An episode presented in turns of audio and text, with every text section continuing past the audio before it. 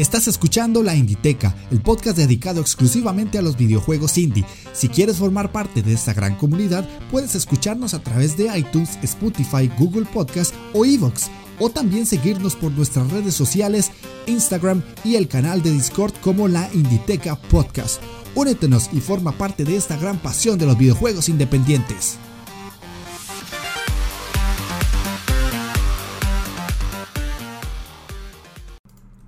Hola jugones, sean bienvenidos a la Inditeca, el podcast dedicado exclusivamente a los videojuegos indie. Yo soy Jeff de Astora y el día de hoy vamos a analizar un jueguito bastante interesante que llamó muchísimo la atención de las personas cuando salieron los trailers más que todo. Se trata de My Friend Pedro, un juego que en su primera impresión pareciera que estamos manejando una banana o un plátano. no sé cómo lo digan en sus países, pero aquí en Costa Rica es banano y en otros lugares sé que es plátano o banana, una cosa así. Pero la idea es esa. Es un juego que está bastante interesante, los invito a quedarse, a acompañarme en este podcast navideño, aquí yo grabando en Costa Rica en estos fríos mañaneros, disfrutando también de mis vacaciones, que bastante ganas tenía yo de estar descansando, porque joder, cómo estuvo ese 2019.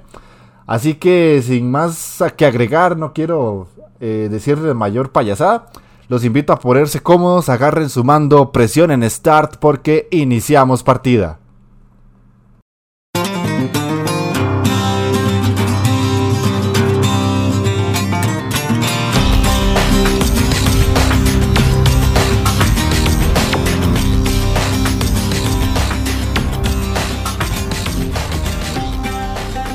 Y bueno, ya para iniciar con lo que es el análisis de My Friend Pedro, es un juego que está patrocinado por Devolver Digital. Para todos aquellos que están medianamente metidos en el mundillo de los videojuegos y sobre todo los indies, sabrán que Devolver es una compañía que se dedica exclusivamente a publicar aquellos juegos independientes que les llaman muchísimo la atención y que son para ellos eh, juegos que deberían estar ya a la venta o que debería conocerlo la gente si ustedes buscan los juegos de Devolver, van a ver que son cosas súper curiosas y raras que pocas veces vamos a ver. No, no se esperen el típico indie Metroidvania o el típico indie roguelike de disparos. O sea, puede que los tengan, pero más que todo en sus inicios, ya a día de hoy ellos buscan experiencias más interesantes, más llamativas y por eso es que My Friend Pedro está acá, porque es un juego que llama mucho la atención, que es muy diferente y que ellos decidieron darle la oportunidad.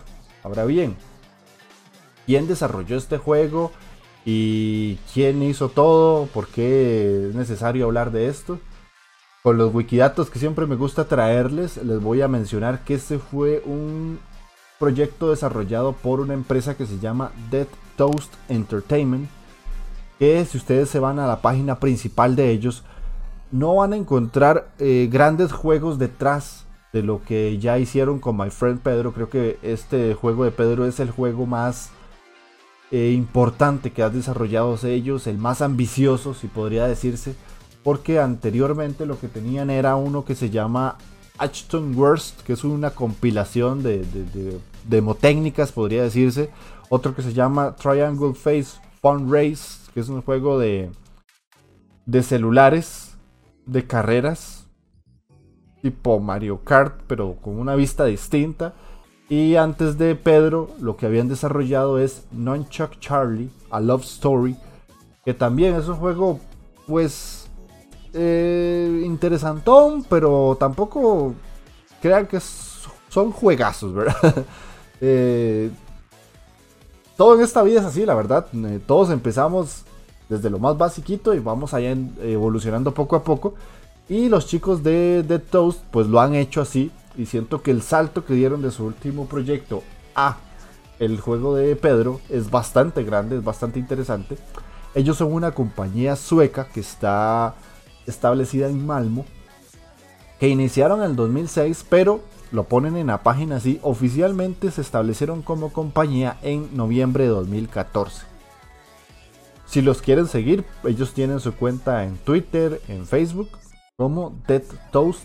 Eh, por si quieren darle una checadita ahí a la, a la, página que ellos tienen y a lo que vayan desarrollando. Yo los invito mucho a seguir a los desarrolladores en Twitter porque es la forma más rápida de darse cuenta qué está pasando con la industria independiente. Porque si ustedes se van a las noticias de páginas importantes, van a ver muy poca información de videojuegos indies. Por esa razón que yo difícilmente les traigo una sección de noticias acá. Si la quisieran, pídanmela, pero vieran que es complicado conseguir información de noticias porque el juego independiente tiene esa esa forma de verse a día de hoy, que es lo que yo quiero cambiar con este programa, de que son juegos que están ahí, son divertidos y se ven bonitos, pero no hay que darles tanto bombo y platillo como al AAA.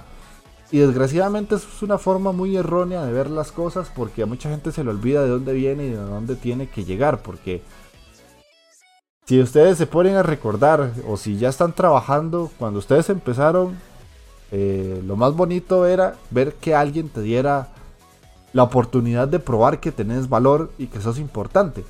Entonces siento que desgraciadamente la industria del videojuego a día de hoy todavía le cuesta darle esa importancia a los indies. Ok, sigamos con los wikidatos. Esta compañía está utilizando el motor Unity para el desarrollo de Pedro y lanzó el juego en junio del 2019, específicamente el 20 de junio del 2019, con un lanzamiento muy muy muy curioso, porque el juego salió específicamente para Switch y para PC solamente. Posteriormente se lanzó, y así fue como yo lo logré jugar, para Xbox Game Pass y ahora lo pueden jugar tanto en la Xbox normal como en el Game Pass en PC. Por alguna razón que no entiendo, que supongo que es dinero, el juego a día de hoy no está en PlayStation 4. O por lo menos a mí en la tienda de PlayStation no me, no me apareció. O sea, no lo pude comprar. Si quisiera comprarlo en PlayStation, de momento no me sale. En las otras plataformas, ahí está y lo pueden pagar sin ningún problema. Un amigo que tengo yo en el trabajo me dijo que le gustaría mucho que yo diera los precios del juego para que la gente se enterara de cuánto cuesta. Entonces lo voy a hacer a partir de este programa. Y les puedo decir que la versión más barata que pueden conseguir está en PC.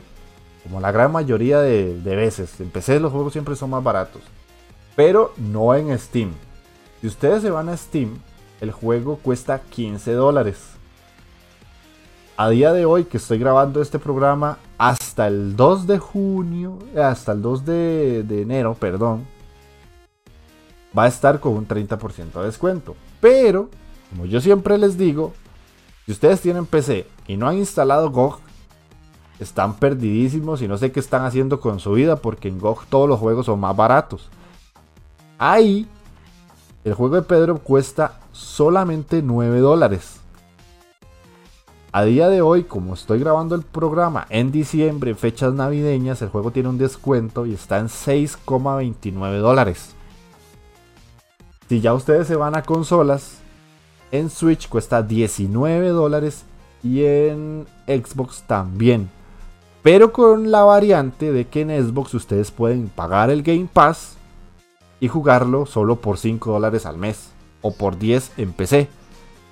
En, consola, perdón. Por 10 en consola y por 5 en PC. Entonces vean que tienen un rango de precios de todo tipo, ¿verdad? Si ustedes solo tienen un Switch, pues es la forma más cara de jugarlo.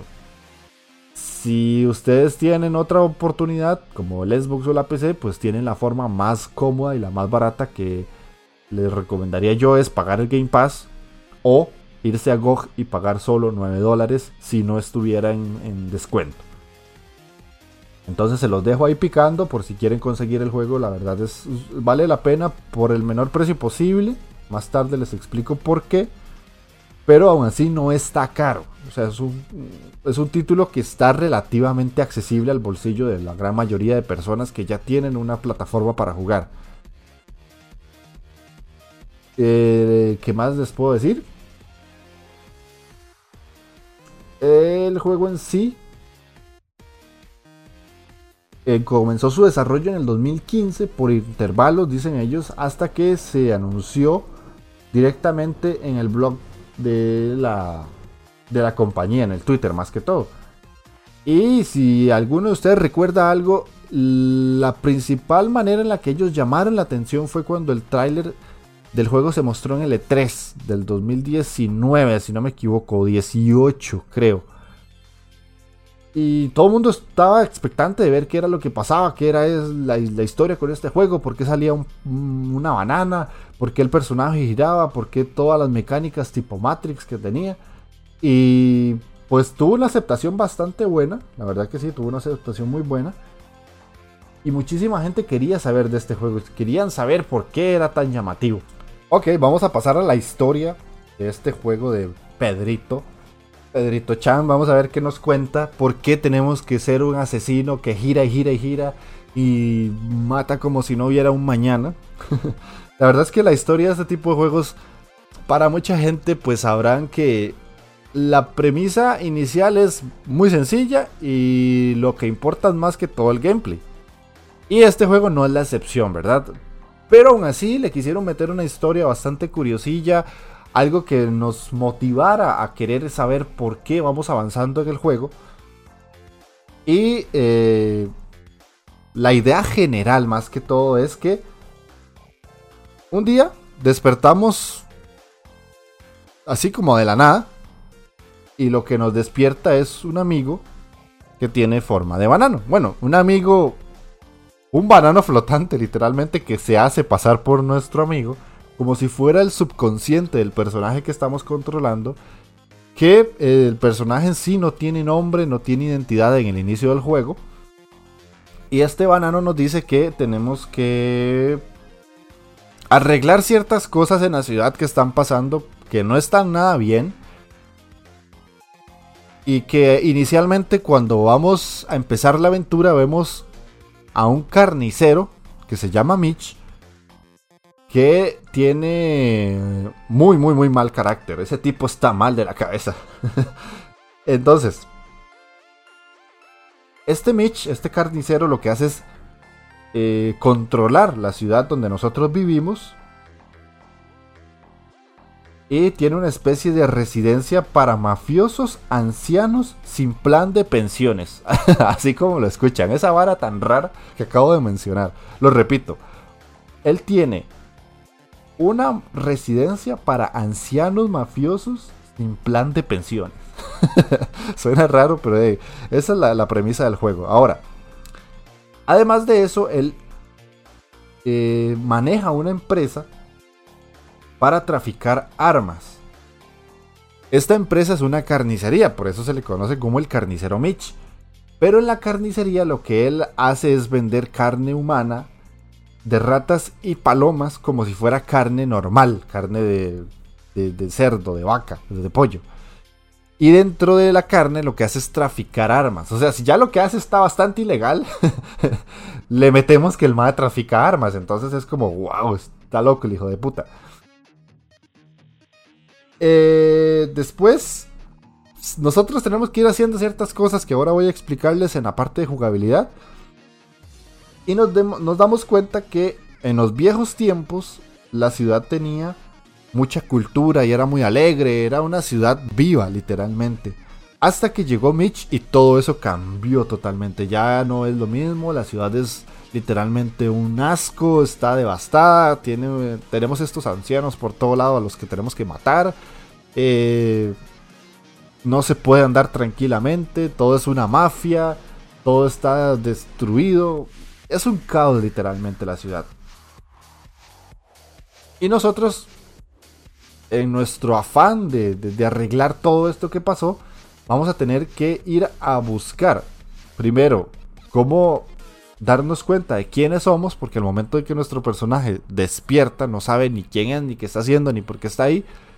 Y además tratar de matar a Mitch para poder recuperar la ciudad en sí y que todo vuelva a la normalidad. Esa es como la premisa base del juego, la premisa más básica que tiene. Literalmente, si ustedes ven, no es más allá de una historia de, de matanza y, y porque sí, porque el personaje en sí no tiene nada a lo que pueda aspirar. Pero conforme vamos avanzando en el juego, nos damos cuenta que hay una relación muy, muy fuerte con Mitch. Y además hay una relación con otro personaje que se llama Ofelia. Ella es la dictadora del Internet. Y eh, por alguna razón nos quiere matar. Entonces ya tenemos dos objetivos listos para ir a defendernos y a la vez recuperar la ciudad. Primero matar a Mitch y después defendernos de Ofelia y tratar de irla a matar a ella también porque literalmente si no lo hacemos pues el juego nunca acabaría y, nos estarían buscando para matarnos hasta la infinidad, ¿verdad?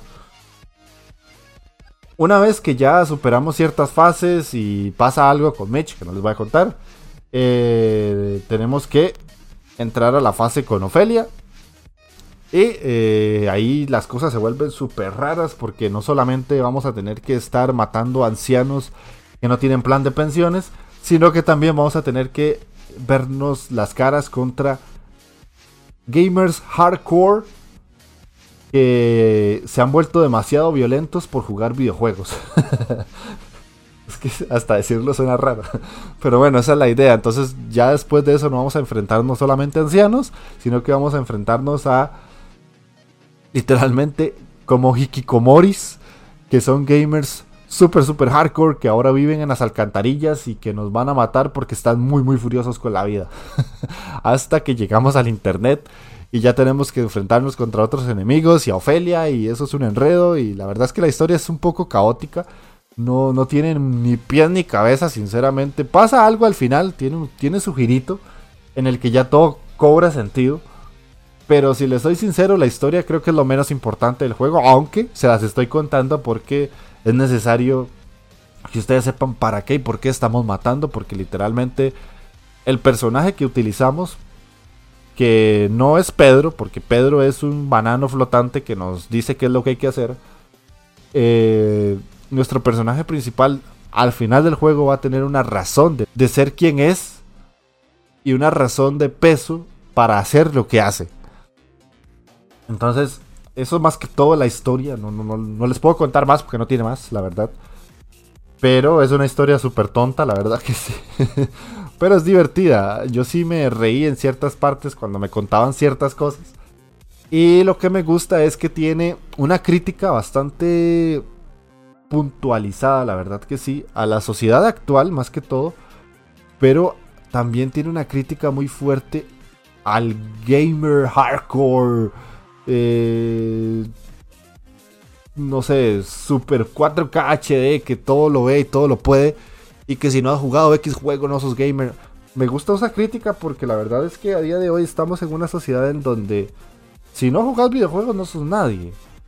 Si no jugás cosas mainstream, ah, ya sos un raro. Y si sos un crítico total de todo y no te gusta nada y decís que los videojuegos viejos son lo mejor y todo eso, pues también sos, alguien que pues no sabe ni lo que quiere según la visión del juego. Entonces que critiquen todo eso está interesante porque eso es lo que más me gusta de los juegos indie que tienen las pelotas, la verdad, de criticar algo que los AAA en algunos casos no hacen.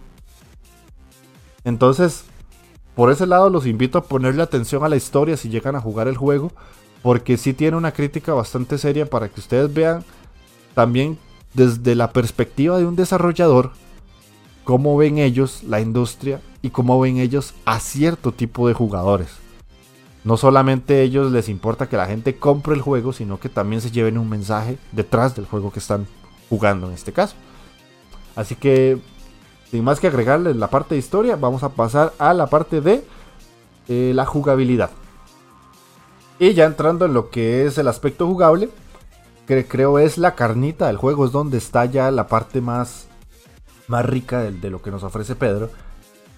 Y es que es un, él tiene unas mecánicas bastante curiosas, y ahorita vamos a hablar de eso, y tiene una forma de jugarse eh, muy particular, muy interesante. Que desde ya les advierto y les digo que si lo van a jugar en consola, no es que es imposible, no es que es más difícil, no es que es más complicado, sino que siento que el, juego, eh, jugándose con, control, con mando, se hace un poquito más...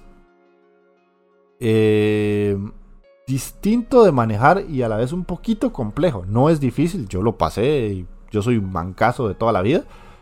Pero eh, se siente y se nota que el juego está pensado más o que se pensó en su desarrollo para teclado y ratón. Es totalmente distinta la jugabilidad cuando uno está utilizando el teclado y el ratón a cuando estás utilizando el mando. Porque eh, tiene una particularidad y es que cuando nosotros estamos usando el personaje, con el, con el ratón nosotros podemos disparar literalmente en cualquier dirección. Y cuando estamos utilizando el mando, como tenemos que usar los análogos, el recorrido de la mira no es totalmente circular, sino que tiene como puntos fijos. Entonces lo que usa son como, eh, ¿cómo decirlo? Em, utiliza como diagonales, por decirlo así. Entonces no es como que yo quiero disparar a un punto específico de la pantalla y el disparo va a salir para allá específicamente. Si quisiera hacer eso, tengo que usar un mouse. Si no, y si no tengo mouse o si lo estoy jugando en consola, no es que voy a fallar más porque con el, con el mando, con el control voy a ser más malo, sino que con el mouse voy a ser más preciso. Ahí es donde varía, my friend Pedro, en su versión PC versus la versión consola o no importa, la versión PC jugada con mando, que fue como yo lo jugué. Ya más adelante me di cuenta que con el, con el mouse y el teclado se jugaba mejor, pero decidí terminarlo con el control porque ya lo había empezado así, ya me había acostumbrado, volverme a acostumbrar a las mecánicas como que no. Y quería más que todo comentarles a ustedes cómo fue mi experiencia con mando, porque yo sé que la gran mayoría de personas lo pueden llegar a jugar así porque el juego en sí no te dice en ningún momento preferiblemente utilizar con teclado y mouse. Aunque yo lo jugué en mi versión PC, ¿verdad? Eso es un contraste para que lo tengan presente desde ya. Ahora bien, ¿cómo se maneja el juego en sí? Si vamos a jugar con mando, el personaje salta con el botón A, o en este caso con B, si estamos utilizando el control del Switch. Eh, dispara con RT en Xbox o eh, en este caso sería, vamos a ver, el ZR en Switch. Para agacharse y rodar, nada más tenemos que apretar el análogo hacia abajo y en forma diagonal. Entonces el personaje se hace como una bolita, como si fuera Samus. La forma más rápida de comentarles eso sería como, como se hace Samus en, en, Metroid, que se hace una bolita y el personaje gira o rueda en este caso, de izquierda a derecha, dependiendo del, de la dirección que nosotros le demos. Ahora, la esquiva en el juego es algo muy curioso porque el personaje lo que hace es girar sobre su propio eje. De... Dense la idea de, los giros que hace una bailarina de ballet, que, se pone de, puntitas y gira. Algo así es la forma en la que eh, Pedro, no Pedro, no Pedro es el banano, en la que el personaje que nosotros utilizamos esquiva las balas no tiene protección, no tiene counter, no, tiene nada similar, sino que si nosotros presionamos el LB, o si fuera en el caso del Switch, el, botón L, el personaje gira como, como si fuera un baile de ballet y así esquiva las balas. Y tenemos un tiempo bala, que es el típico momento donde el personaje hace que el tiempo vaya más lento si ustedes han jugado Bayonetta, eso se le conoce como el tiempo bruja también.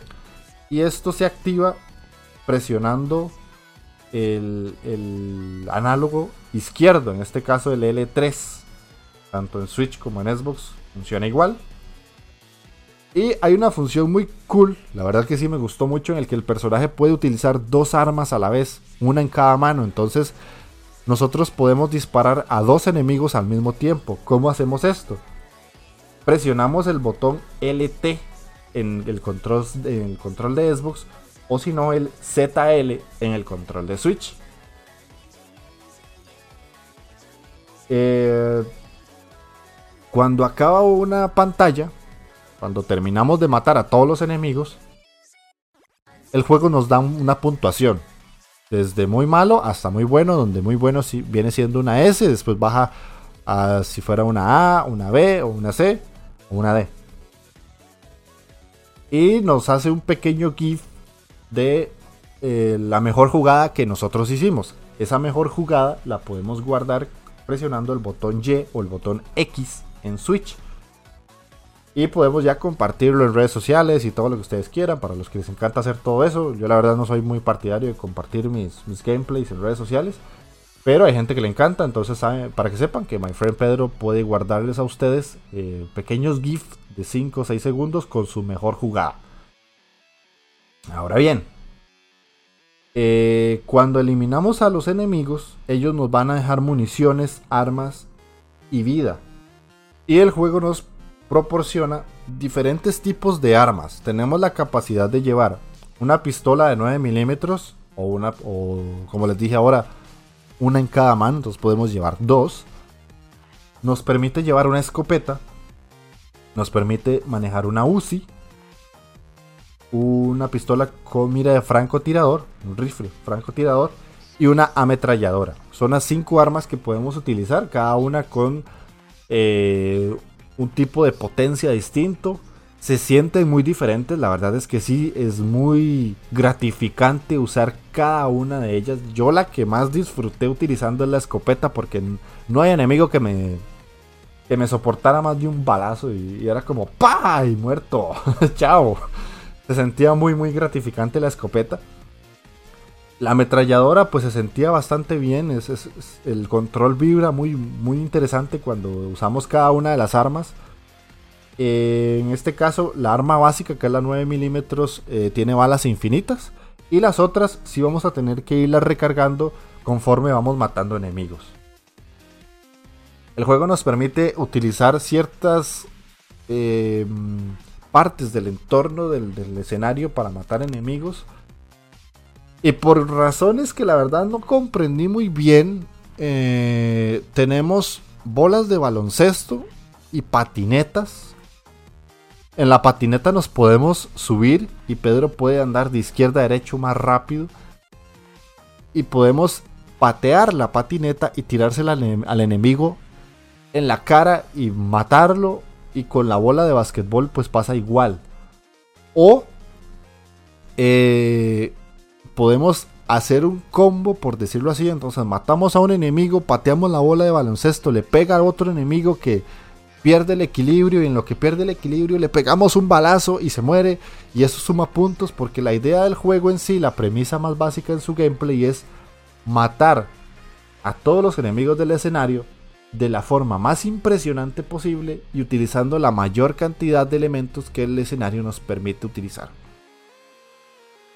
Además de estos dos elementos que le estoy mencionando, tenemos un sartén, así, un sartén porque sí, había un sartén ahí tirado y usémoslo, en el que si le disparamos al sartén, las balas se desvían y matan a los enemigos. Entonces hay una parte en donde literalmente podemos patear el sartén hacia el cielo.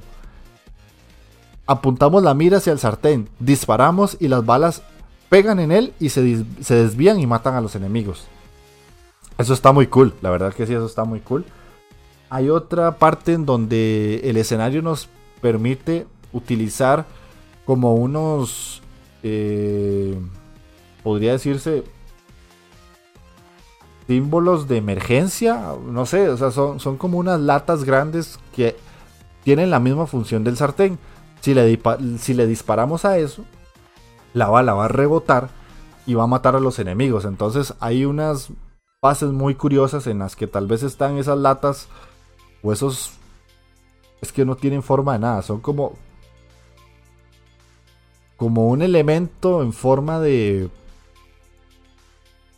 pentágono, creo, que está puesto ahí. Literalmente están colocados estratégicamente para que les disparemos y matemos a los enemigos y se vea super cool y se vea como el disparo más perfecto que pudimos haber hecho. Entonces tal vez hay cinco y le disparamos al primero y la, baja, la bala empieza a bajar al, al segundo, tercero, cuarto, quinto y mata al enemigo que está más lejano. En el momento que lo hacemos, eso se ve impresionante. Ya cinco pantallas después ya no se ve tan impresionante, pero igual es gratificante hacerlo. Vamos a ver qué más nos ofrece el juego como tal. Ah, bueno, hay unas partes donde hay vidrio, hay ventanas donde podemos columpiarnos y entrar directamente en la ventana, romper la ventana y matar al enemigo sin que se diera cuenta. Además de usar las pistolas, podemos patearlo y matarlos de una patada. Literalmente no sé qué coño tiene el personaje que utilizamos. No sé si tiene unas botas con punta de hierro, pero una patada a veces los mata. es como, puta, pero qué patadón le estás metiendo. A veces ni siquiera parece que lo patea y, ya se muere el enemigo. Eh, vamos a ver. En cuanto al escenario como tal, son escenarios cortitos. Algunos son complejos, la verdad que sí pero son escenarios relativamente cortos. En el que nosotros, antes de empezar a, a movernos por, por el mismo, tenemos que analizar un poco cómo vamos a hacer las acciones. El juego en sí, en su planteamiento inicial, es muy frenético y vamos a ver que lo que nos invita es a matar y matar y matar y, hacer eh, piruetas y estrategias para matarlo. Pero conforme vamos avanzando, eh, todo se pone un poco más pausado. Porque a veces hay más enemigos de los que nosotros veníamos estando acostumbrados en fases iniciales. Y nos va a costar un poco más matarlos. Yo lo jugué en normal. Ahora que tengo que mencionarlo porque se me fue al inicio. Y en normal me morí varias veces. El juego en sí no es difícil. Porque la verdad no me parece un juego difícil. Sino que es más que todo de prueba y error. En el que tenemos que literalmente matar a la mayor cantidad de enemigos y morirnos. Pero el juego nos pone, o por lo menos en normal, nos da la ventaja de que se nos regenera la vida. Y que cuando estamos muy mal de vida, hay un enemigo que siempre nos va a soltar en una capsulita de, de salud. Entonces no vamos a tener mayor problema. Por ese lado no es un juego excesivamente complicado. Pero sí, como les menciono, de prueba y error, porque en algunas veces vamos a hacer un salto que no había que hacer, o vamos a disparar mal y vamos a fallar cantidad de disparos eh, que no debíamos de, fallar y nos van a matar por eso. Entonces es más que todo por falta de precisión o por falta de, de observar un enemigo donde no habíamos visto que existía. Cosas así que nos van a poner las cosas un poquito complicadas, pero no demasiado. Vamos a ver, en cuanto a los escenarios, ¿qué nos plantea? Nos plantea enemigos en diferentes plataformas. Yo siento que este juego es una mezcla de un shooter y un plataformas. Porque la verdad vamos a tener que saltar mucho, vamos a tener que em, hacer diferentes, activar diferentes botones para que se abran puertas, vamos a tener que resolver puzzles, vamos a tener que guindarnos como en es que no son como mecates. Serían como una especie de, de cables industriales, por decirlo así. En algunos casos son ganchos, que eso nos van a permitir columpiarnos y llegar a distintas plataformas. O vamos a tener que rodar y pasar por debajo de algún escenario que está muy destruido y no hay otra forma de, de pasar esa fase. O vamos a tener que eh, activar una palanca que nos permite que una plataforma se mueva de izquierda a derecha o arriba hacia abajo para poder nosotros trasladarnos hacia otra parte del escenario. Y eh, ahí es donde yo digo que está el elemento de plataforma. Si tiene como cierta inspiración desde mi perspectiva, ojo. Si ustedes creen que yo estoy equivocado, pónganlo en los comentarios. Para mí tiene muchas situaciones que yo he vivido en juegos como Donkey Kong. Entonces siento yo que tiene cierta inspiración en Donkey Kong. ¿En qué sentido? En el sentido de que las plataformas o los retos que tenemos que superar dentro de los escenarios se me parecen mucho. Por los saltos, por las trampas, por lo que tenemos que activar para poder hacer otro tipo de cosas. por la premisa en donde, eh, como están ordenadas ciertas pantallas donde uno dice, ah, y esto ya lo he jugado, esto ya me ha pasado anteriormente. Y en cuanto a escenarios, que es la, la otra parte que me quería meter, hay varios escenarios muy distintos. Cuando yo estaba jugando el juego en sus primeras fases, yo dije, ya estoy un poco aburrido, esto me está pareciendo muy repetitivo. Y justamente cuando dije eso, el juego cambió de escenario y me dio fases distintas. Porque inicialmente todo era ir de izquierda a derecha, derecha a izquierda, matar enemigos, terminar la pantalla y vámonos, se acabó la historia. Pero cuando ya terminé de, decir esa frase, curiosamente terminé el nivel y la siguiente frase, eh, la siguiente fase, perdón, una fase con una motocicleta y estuvo súper loca. Y ahí es donde les digo que tiene sus tintes a Donkey Kong, porque si bien Donkey Kong no tiene una fase con motocicletas, sí tiene la fase con el carrito en, el que, uno va brincando y va como en las minas. Y este juego tiene la fase de la motocicleta que es muy parecido. Vamos en una motocicleta futurista ahí súper... Súper grande que el personaje no sé ni cómo la maneja. Y podemos saltar, podemos usar el tiempo bala, podemos esquivar a los enemigos, tenemos que matar eh, otros eh, rivales que vienen no solo en motocicletas, sino que andan en, automóviles o otros andan en camionetas más blindadas que aguantan más balazo. Y lo que más me gustó es que eh, en esta fase final de la motocicleta es como un cierre a la fase de, de, Mitch. Yo les contaba que el juego primero estaba establecido con Mitch y después pasaba a Ofelia. Entonces la, fase de las motocicletas siento yo que es como donde acaba la parte de la ciudad. Por eso me parecía tan repetitivo al inicio. Pero ya después de, esta fase siento que el juego toma un segundo aire y se siente más dinámico. Porque ya después de esto pasamos a la parte de edificios, alcantarillas y todo cambia mucho. Y ya no solamente es una ciudad donde vamos a usar ganchos, vamos a destruir ventanas y matar ancianos, sino que ya pasamos al siguiente nivel donde tenemos que hacer distintas fases y hay una específicamente donde vamos a utilizar eh, las nuevas armas que nos presenta el juego. Entonces, eh, lo que más rescato yo de los niveles es que son variados, son diferentes y son muy curiosos. Y le permiten al jugador como irse adaptando al control como tal. Porque en sí, cuando ustedes empiecen a jugar el juego al inicio, es un poco tosco, la verdad. Es, es un poco complejo manejar el control porque literalmente hay que utilizar todos los botones que tiene.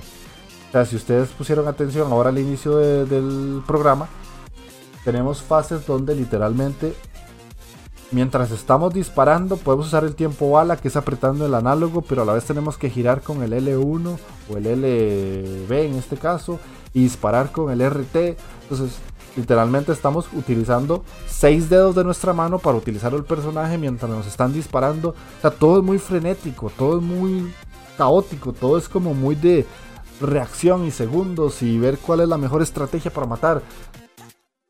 Por eso les digo que el aspecto jugable es como lo más rico del juego. Y es lo que más ustedes van a recordar cuando lo terminen. Es un juego que la verdad, por la historia, siento que no vamos a tener nada de lo que nosotros digamos, uy, sí es cierto, esa parte donde fue tan cool. Sino que más que todo porque, ay, yo me acuerdo que yo maté a cinco enemigos mientras salté, me colgué en un gancho, giré, maté al que estaba a la derecha arriba, puse el tiempo bala, todo se puso más lento, me dispararon, volví a esquivar, me solté del gancho, rodé, agarré la escopeta, le volé la cabeza al que me estaba disparando en un inicio. Había un enemigo hacia abajo, entonces que me tiré, lo pateé y cuando vi que venía saliendo otro desde una puerta, inmediatamente saqué la ametralladora y lo reventé contra la pared. Y termina la secuencia y pasé el nivel. Eso es como lo más impresionante de My Friend Pedro. Y por eso es que llamó tantísimo la atención cuando la gente lo vio por primera vez en un gameplay. Porque es lo que más impresiona. Es como, dicho mal y rápido, es un juego como si fuéramos John Wick. Así de sencillo, es como el John Wick vestido de de sicario. suena raro, porque la verdad suena raro, pero es como más que todo lo que yo podría rescatar del aspecto jugable. Porque literalmente llevamos todo tipo de armas, hacemos todo tipo de piruetas, y si bien John Wick no tiene tiempo bala, aquí le hacen ese agregado de tipo Matrix en el que nosotros podemos usarlo para que todo sea más llamativo, más espectacular, más sangriento. Y el juego literalmente, la verdad es que si ustedes lo juegan, los invito a matar a los enemigos utilizando el tiempo bala. Porque ahí es donde está la esencia del juego. Ahí es donde nosotros vemos que está lo más pulido posible para que lo disfrutemos lo más que podamos. Entonces, eh, no quiero agregar más del aspecto jugable. Porque siento que si les agrego más, pues ya voy a destripar literalmente todo el juego. Más allá de lo que ya lo hice. Pero la verdad que los invito mucho a probarlo. La verdad, el aspecto jugable, como les digo, es lo más rico, lo más carnosito que tiene este juego. Y eh, se pasa rápido. Yo lo pasé como en 4 horas. La verdad que sí. Si ustedes lo ponen en difícil, puede que tarde un poquito más. Pero eh, tampoco es un juego muy largo. No es así como que van a durar 10 horas pasando esto. No, no. De hecho, siento que si el juego se hubiera extendido más en el tiempo, eh, cualquiera que lo hubiera jugado decía que aburrido, porque ya la mecánica en sí estará muy divertida, estará muy cool. Pero como no es demasiado variable, se puede hacer repetitivo después de 4 o 3 horas, dependiendo de lo que ustedes duren pasándolo, porque hay gente que sé que lo ha pasado en 3 horas. Y se disfruta mucho porque es como eso, es, una, una experiencia cortita, pero muy disfrutable. Ok, y pasamos ya a lo que es la música como tal. Que eh, a diferencia de muchos otros podcasts donde yo la música siempre la he puesto como algo súper top y súper importante. No es que en My Friend Pedro la música sea totalmente ignorable, pero para mí, ojo, para mí, siento que es uno de los aspectos más flojitos del juego porque si bien calza con lo que está pasando en pantalla, porque la verdad que sí calza, eh, no es una música en la que uno vaya a sentirse eh, súper identificado o que la vaya a recordar muy bien. ¿Por qué digo esto? La música de My Friend Pedro, en su gran mayoría de tonadas, son eh, música electrónica. Está muy bien, la verdad, son canciones pues llamativas. Pero no tienen como ese algo en el que uno diga, uy, esta canción es de ese juego. Como si me ha pasado con otros juegos que he jugado. La gran mayoría de, canciones están hechos por Navi D, supongo que es un DJ, o Beetlejuice o Max SF. Les digo los nombres así porque la verdad es como se llaman, así es como son como se llaman los, los intérpretes de las canciones. ¿Por qué me parece que la música sea un poquito, eh, que esté un poquito por debajo del juego? Porque siento yo que la locura que sucede en la pantalla, porque ya creo que quedó claro que el juego es bastante loco, me faltó tal vez un poco más de rock. Siento que el, la música que le hubiera pegado muchísimo mejor era rock, tirando un poquito a metal. Tal vez no, no tan metalera, pero sí un poquito más de rock o tal vez alguna tonalidad eh, más pesada. No, no tanto punchis punchis, porque sí, en algunas partes pega. Pero... Eh, ay, no sé, siento como que me quedó a deber la música. Posiblemente si yo hubiera quitado la música del juego, hubiera puesto una, canción rockera de lo que yo tengo ahí en Spotify, tal vez me hubiera calzado más. No lo hice, pero pensándolo ahora en el, análisis del juego, tal vez me hubiera calzado más porque era lo que yo me esperaba. O tal vez es lo que nosotros estamos más acostumbrados a escuchar en juegos de, de este tipo, de disparos. tonalidades un poco más, más, más cañeras, con más peso. Ya les digo, la, la parte electro no está mal, no está mal, pero siento yo que pudieron hacer alguna variante o algún electro rock, una cosa así, una, mezcla bien loca para que pegara con que el juego sea así de loco. Tal vez si ustedes han jugado Guilty Gear podrán escuchar ese tipo de, rock heavy metal que tiene. Podría ser así, que me, pegaba más. Porque el juego en sí, como es una ciudad destruida, una ciudad devastada, todo está como súper controlado por la mafia de un carnicero que vende partes humanas y todo. Cuando ya empieza la balacera, yo ahí como que no me pegaba. Pero bueno, soy yo, ¿verdad? E-, es mi opinión, no necesariamente tiene que ser correcta o incorrecta. Simplemente es lo que yo percibí, es lo que yo les comunico. Así que vamos a ir a escuchar una canción del juego.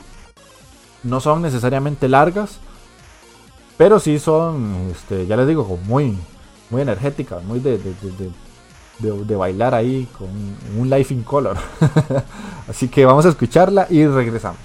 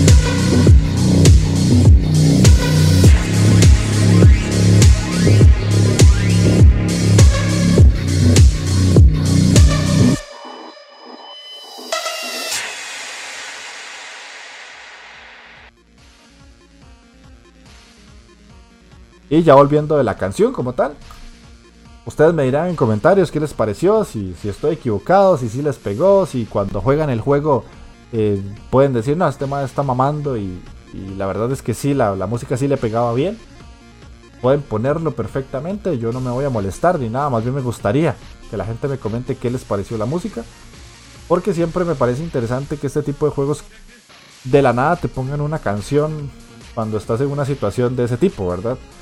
Porque en algunos juegos más bien toda esta balacera y todo este caos muchas veces lo hacen sin música para que uno escuche las balas y escuche los enemigos y todo ese tipo de cosas.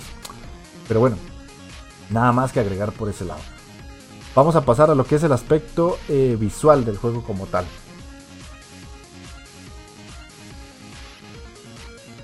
En este caso, eh, lo que nos ofrece el juego como tal, en su aspecto gráfico y técnico también, les voy a comentar que es un juego que visualmente no se ve todo lo bien que parecía inicialmente en los trailers. ¿Por qué digo esto? El juego, como les mencioné al inicio del podcast, está hecho en, en el motor Unity ya ese motor por sí solo se ve bastante bien. Ahora, ¿cuál es mi queja más que todo con el aspecto visual? Y es que los personajes en sí no están muy bien definidos, empezando por ahí. Sí, obviamente da el pego de que son seres humanos y que son los enemigos y todo esto, pero me parece que con el hecho de los enemigos eh, en un inicio son graciosos, son, son muy divertidos y todo esto, que sean ancianos o que sean gamers hardcore, que están enojados y todo, bla, bla, bla, bla. Pero eh, siento que le faltó variedad. No hay muchos enemigos en los que nosotros podamos decir, ah, mira, este es diferente al otro, mira, este es aquel, este es aquel. Sino que se van a repetir constantemente. Los vamos a ver en la primera pantalla y los vamos a seguir viendo una y otra y otra y otra vez. No son muy variables, no son enemigos así que uno diga, uy, qué, qué, interesante está este, este jefe o este enemigo, sino que son genéricos. La verdad que sí, ya al inicio del juego se ven como enemigos así medio raros. En el sentido de que no son como muy llamativos. De, los ancianos andan en, en chándal o en buzo en, ropa deportiva y los, los que son los gamer hardcore andan en camiseta, uno tiene como un pelo afro, otro anda vestido como un caballero, pero eso se va a repetir una y otra y otra y otra vez hasta el final del juego. Eh, nuestro personaje gráficamente tampoco destaca mucho por su definición como tal. Es lo que anda es un pantalón negro, una camisa amarilla, un suéter negro y una capucha. Y se acabó, y anda en la camisa amarilla que él anda, anda XO, XO. O sea, besos, abrazos, besos, abrazos. Eso está gracioso. Es que ese es, el, ese es el punto. El juego tiene como sus momentos graciosos y sus momentos de, de diversión y que uno dice, ay, mira, esto está interesante, esto está cool, esto está divertido. Pero hasta ahí siento que le faltó ese extra. Y en el aspecto gráfico, pues pasa lo mismo que con la música. Está muy bien, está todo muy cool, muy llamativo pero siento que es ese punto, está bien. Pero le faltó el, el. Para que uno diga, esto está increíble. Ya les digo, el juego no se ve feo, porque la verdad es que no se ve feo. Pero tampoco se ve super HD ni super detallado en todos los escenarios.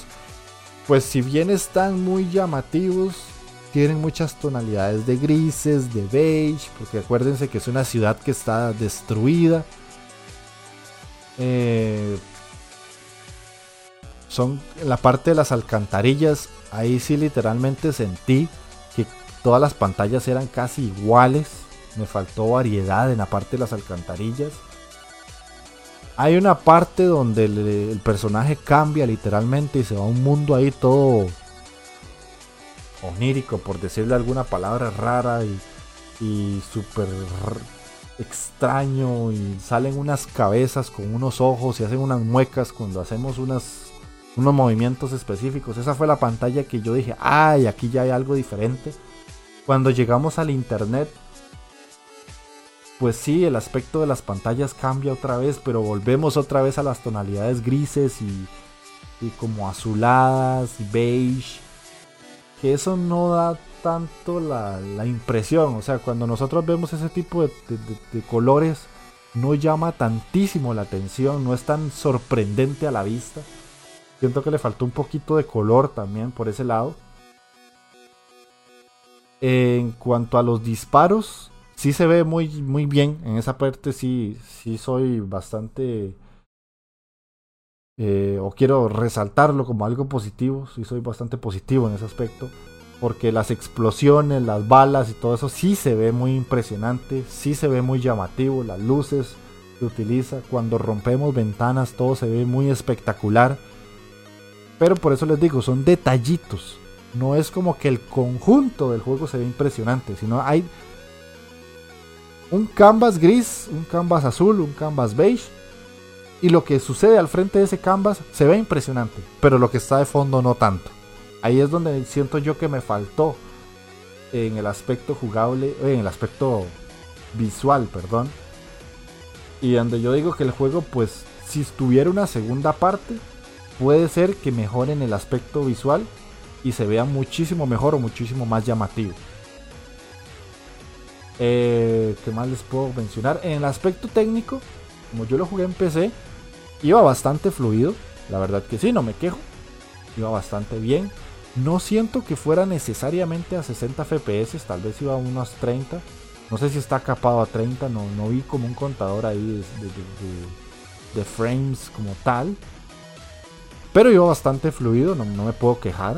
El juego en sí no se me pegó nunca, no tuve ningún problema ahí de que el juego crasheara raro o algo así. Y se cerrara y pasara algo extraño. O que alguna pantalla se pegara y tuviera que reiniciarlo, no sí tuve un bug, la verdad, tuve solo una, uno que sí me llamó mucho la atención y yo dije, oye, esto sí está cerote, esto sí está mal. Y fue que hay una parte en uno de los escenarios donde hay unos rayos láser que nosotros tenemos que esquivar. Y yo me morí antes de que aparecieran los rayos láser. Entonces el juego literalmente se quedó en un loop. Y mi personaje renacía antes del rayo láser. Y así, se quedó en ese loop. Entonces, donde yo renacía, automáticamente me moría. Y por más que traté de esquivar los rayos para arriba, para abajo, usando el tiempo bala, rodando, lo que fuera, igual me moría.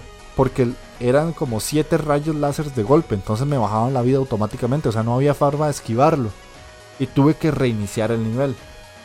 Tampoco perdí mucho. Como les dije yo ahora al inicio, el juego en sí es bastante corto.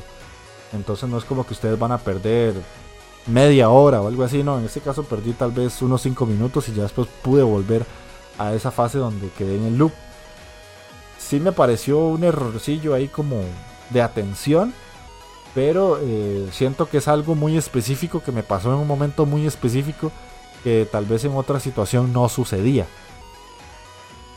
Fue como lo más extraño que vi o que tal vez en algunos momentos un personaje como estaba usando el tiempo bala se quedaba pegado en una pared o yo le disparaba y el cuerpo quedaba como flotando entre eh, una una pared y, una, sección donde ese personaje podía caer al vacío. Eran así como los aspectos más raros en los que yo dije, oh, esto está feo. Pero tampoco es como la gran cosa, ¿verdad? Estamos hablando de un juego de bajo presupuesto que tampoco ellos les sobra el dinero para, para estar arreglando ese tipo de cosas. Y sabemos que este tipo de juegos por lo general siempre tienen eh, updates que mejoran ese tipo de situaciones para que la experiencia sea mejor ya de aquí a cierta cantidad de años, cierta cantidad de meses. Esa es la diferencia de jugar un juego cuando ya han pasado los años a jugar un juego casi que recién salido. Recuerden que mencioné que el juego salió este año y yo lo estoy jugando primero en la versión de Game Pass, que es como el port de PC a consola, y que literalmente el juego me salió en el Game Pass hace como dos semanas. Entonces puede ser que vaya actualizándolo constantemente y ya todo eso se arregle y posiblemente la versión de GOG o la versión de Steam o la versión de Switch no tengan estos errorcillos que sí tuve yo en esta versión de Game Pass en cuanto al aspecto técnico y jugable, no tengo nada más que mencionar. Así que vamos a las conclusiones. Y ya para ir cerrando este análisis de My Friend Pedro, eh, creo que quedó muy claro muchas cosas de las que dije ahora en cada uno de los puntos, pero para concluir, ya para, para decirles más que todo mi opinión como tal de qué me pareció. Siento que es un buen juego, siento que es un juego divertido que como es corto no hay mayor problema en cuanto a a todo lo que podemos llegar a hacer, es bastante rejugable porque si ustedes lo pasan en normal y les gusta el título, posiblemente lo van a querer pasar en difícil para sentir esa presión de que los enemigos ahora nos matan más fácil o que tal vez no tenemos eh, la recuperación de la vida que sí tenemos en normal o que el juego tal vez no nos va a dar esa oportunidad de recuperar tan fácil la vida o tener eh, una cantidad abrumadora de, balas y, y, que uno diga, ah, si me muero no pasa nada. Entonces tal vez siento yo que el, el punto clave del juego es jugarlo en difícil. Yo sí lo jugué un poco en difícil y la verdad es que sí cambia un poquito si se siente más presión, si se siente mayor eh, tensión en cada uno de los niveles. Pero aún así, siento que el juego está divertido, pero no está súper divertido. Como otros juegos que he traído al podcast, en los que literalmente los, amigos más cercanos que tengo me han dicho, me he tenido que limpiar la chele del montón de, de cosas que dijiste, porque en otros programas tal vez me he desahogado mucho y, he traído juegos que me han parecido maravillosos. Y My Friend Pedro, pues desgraciadamente no entra a esa sala de juegos maravillosos. Sí me gustó, sí lo disfruté, pero siento que le falta eh, como pulirse un poquito más. Las mecánicas son divertidas, el gameplay es divertido, el gunplay, que vendría siendo eh, los disparos, se siente bien, pero siento que el juego puede pecar de repetitivo muchas veces. Y hay fases en las que yo sentí que ya no quería avanzar y quería algo diferente. Como les mencioné ahora, la fase de la ciudad me gustó, pero llegué a un punto en el que dije, eh, ya como que se está alargando demasiado. O sea, dame algo diferente porque ya esto es como más de lo mismo. Y si ustedes ven algún gameplay del juego, les va a llamar mucho la atención. Y espero que no les pase lo que me pasó a mí. Pero yo cuando ya empecé a jugar, tal vez el juego no me pareció todo lo maravilloso que parecía en videos. Porque si bien es divertido, si bien es frenético, el hacer todas las piruetas que nosotros vemos en un video de YouTube es complicado y más aún si estamos utilizando un mando, un control porque es un control bastante confuso al principio. Me parece que deberían adaptarlo mejor porque hay que apretar demasiados botones al mismo tiempo para que una secuencia de asesinatos se sienta eh, espectacular. Porque muchas veces vamos a fallar y van a ser matanzas muy tontas. Entonces es como de todo lo espectacular y todo lo cool que se ve en un video cuando nosotros tratamos de hacerlo, mm, tal vez no sale. O no sale a la primera. O hay que repetir mucho el nivel para, para ver qué es lo que está pasando y dónde están los enemigos ubicados para poder hacer una matanza muy eh, espectacular. El juego, eh, como les digo, es rejugable no solamente por eso, sino porque tiene puntajes y si ustedes son muy exigentes con ustedes mismos van a querer pasar todos los niveles eh, sacando una S. Si son así, pues posiblemente dominen el juego a un nivel tal en el que vayan a, a sentir que realmente el juego no es tanto repetitivo, sino retador. Y puede ser que ahí es donde esté la parte que a mí me hace falta para disfrutarlo al 100%. Pero eh, siento que está muy divertido. Pero no sé, porque no me encantó. Tal vez es por, por el maldito hype que uno cuando ve videos y, ve trailers y todo se emociona y a la hora de jugar no se siente tan bien como en el trailer. Pero bueno, tampoco quiero que con esto no lo vayan a comprar, no lo vayan a jugar ni nada. Lo que sí les recomiendo es esperarse una rebaja o comprarlo de la forma más barata posible, porque siento que 19 dólares en consolas está un poco alto. Tal vez 15, que es como está en Steam a precio full, está bien, Obviamente si tienen PC, cómprenlo en GOG porque primero ayudan más al desarrollador y después están 9 dólares en su precio base. No se vayan a Steam si lo tienen en GOG más barato, 6, eh, dólares más. Eh, o si van a comprarlo en consola, espérense una rebaja. Es la forma más, más recomendable desde mi perspectiva para poder jugarlo. Ojalá saquen una segunda parte, la verdad que me gustaría mucho una segunda parte puliendo todo esto que estoy diciendo ahorita. Que tal vez gráficamente se vea mejor, que los niveles sean más complejos, que el juego sea más difícil. Si me faltó dificultad, la verdad es que siento que el juego es fácil.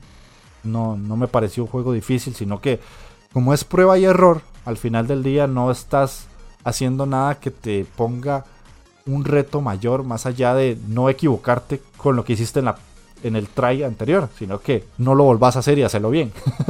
Eso es así de sencillo.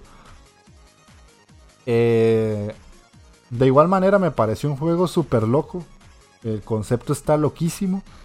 Es, un, es un, cóctel de, de, muchas cosas, de muchos juegos, de muchos niveles, de muchos tipos de, de juegos que ya hemos visto.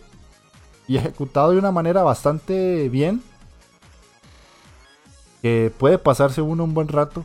Es un juego para pasarse fácilmente en una semana. si tienen 3-4 horas libres, lo van a pasar en una sentada literalmente. Y no lo dejen pasar, no lo desaprovechen. Si bien este análisis no es tan, eh, tan emocional como he hecho en otros podcasts, eh, tampoco quiere decir que el juego esté mal, ¿verdad? Eh, tampoco quiero que se sientan como que, ah, de todo lo que dijo fue pura, pura mierda porque me está diciendo que el juego está, eh. Pero no, la verdad es que no. Si algún juego está malo, lo voy a decir y cuando lo traiga al análisis voy a decir que está malo. Pero este no es el caso. Simplemente no está al nivel de los otros que he traído en programas anteriores. Así que sin más que agregar, finalizamos con este análisis. Y ya para acabar con el podcast totalmente, voy a leer los dos comentarios que me dejaron en los últimos dos podcasts que grabé. Eh, le agradezco a la persona que me comentó que sale como anónimo, aunque yo sé que es, un amigo que tengo que también graba podcast conmigo en Otakuros. Le agradezco mucho los comentarios que dejó y ojalá, además de él, otras personas se, se animen a comentar y me digan lo que piensan de los juegos que estoy trayendo, del formato del programa, de todo lo que hago literalmente en esta hora, hora y cachito. Porque a mí me ayuda, la verdad es que yo esto lo hago y sé que hay gente que lo escucha, no es demasiado de momento, pero lo que más me gustaría es también saber qué opinan ustedes. Porque si no, eh, se vuelve un poquillo aburrido el tener que solo escucharme a mí, ¿verdad? Entonces, eh, muchas gracias, Mike. Yo sé que es, Mike el que me comentó. En el programa de Hellblade me puso, excelente intro, la música queda perfecta para un programa de este tipo. Te introduce al ambiente antiguo, entre comillas, podría decirse, y el juego del que hablas es increíble. Personalmente lo estoy jugando y pues me ha encantado. La forma de inmersión en este tema de lo que es la psicosis es único. Te introduce en la situación de la protagonista, el sufrimiento, la sensación de las voces directamente en la cabeza, la dificultad existencial de ella, su camino por sobre toda esa aventura. Es escabroso mientras lucha con sus sentimientos, con su tristeza al perder a alguien que quería. Lo transmite muy bien, incluso en la animación se ven las facciones. Ese aspecto es una de las cosas que rescato el hacer que el jugador se vea involucrado en su viaje, y por viaje me refiero a todo, camino, puzzles, dolor, sanciones, batallas. En lo que respecta al combate, tiene una mecánica sencilla, me ha gustado. Se puede realizar combos dependiendo de la combinación de teclas, es bastante interesante esa forma de combate. Respecto a la mecánica del manejo del tiempo, me sacó de mi sitio, muy bien logrado y te hace pensar realmente cuándo es necesario, ya que no es algo que tengas que usar muy seguido. Esa gota de estrategia es lo que me gusta que introduzcan en los juegos. Te puedo decir que al respecto de los puzzles ha quedado pegado uno, he quedado pegado en uno cerca del final. Hasta ahora sé dónde está porque la dificultad comienza a subir por puzzle. Por el momento creo que dejaré hasta acá mi comentario y para mí ha sido un buen análisis y un buen programa. Estaré escuchando los siguientes. Ok, sí, literalmente hice un resumen de lo que yo hablé en el podcast de Hellblade. Si alguien quiere ir a escuchar ese análisis, pues ahí está en iBox, Spotify, Google Podcast, iTunes. es un análisis bastante profundo que hice de Hellblade y pues sí, me emocioné de más porque el juego me gustó muchísimo, pero bueno, eh, es parte de la pasión por esto que tengo no, no es sencilla, es algo muy muy en serio porque es mi hobby más grande. Y el otro comentario me lo dejó en el podcast anterior, en el análisis de Blazing Chrome. Me puso excelente programa, debo jugarlo, se escucha bastante entretenido. Cabe destacar que soy fan de los juegos difíciles. Pues sí, Blazing Chrome es un juego bastante durito, bastante exigente para el jugador. Y más si lo pones en nivel difícil. Em, insisto, muchas gracias por comentar. Ojalá que más gente lo haga. Me quedó pendiente para este programa subir el análisis de Eonia, el juego argentino, que yo sé que tengo pendiente el análisis. Ya está grabado, ya lo tengo grabado y, e incluso está editado. Pero lo iba a unir a este análisis de My Friend Pedro, solo que no lo hice porque el programa hubiera quedado literalmente de dos horas y media prácticamente. Y la verdad es que no, ya es un programa demasiado largo. Yo siento que, hora y media es como el, el punto exacto, tal vez es demasiado, o una hora sería como lo correcto, pero ya ese análisis está listo para los chicos que me pasaron a clave y que pudieran analizar el juego para que sepan que ya el, análisis está, simplemente va a salir dentro de unos días, no, no lo quiero sacar ya y quiero darle su espacio porque sé que ustedes tuvieron la amabilidad de pasarme esa clave. Y eso sería todo de mi parte. Les recuerdo seguirme en redes sociales, en Instagram más que todo. Ahí paso subiendo todo tipo de contenido respecto a los videojuegos indie. Estas fechas navideñas, para quien no me sigue, les recomiendo que lo haga papillo porque estuve regalando tres juegos por fechas de, de decembrinas. Eh, regalé eh, Goner, regalé Human Fall Flat y regalé, si no me equivoco, vamos a ver, acá lo tengo.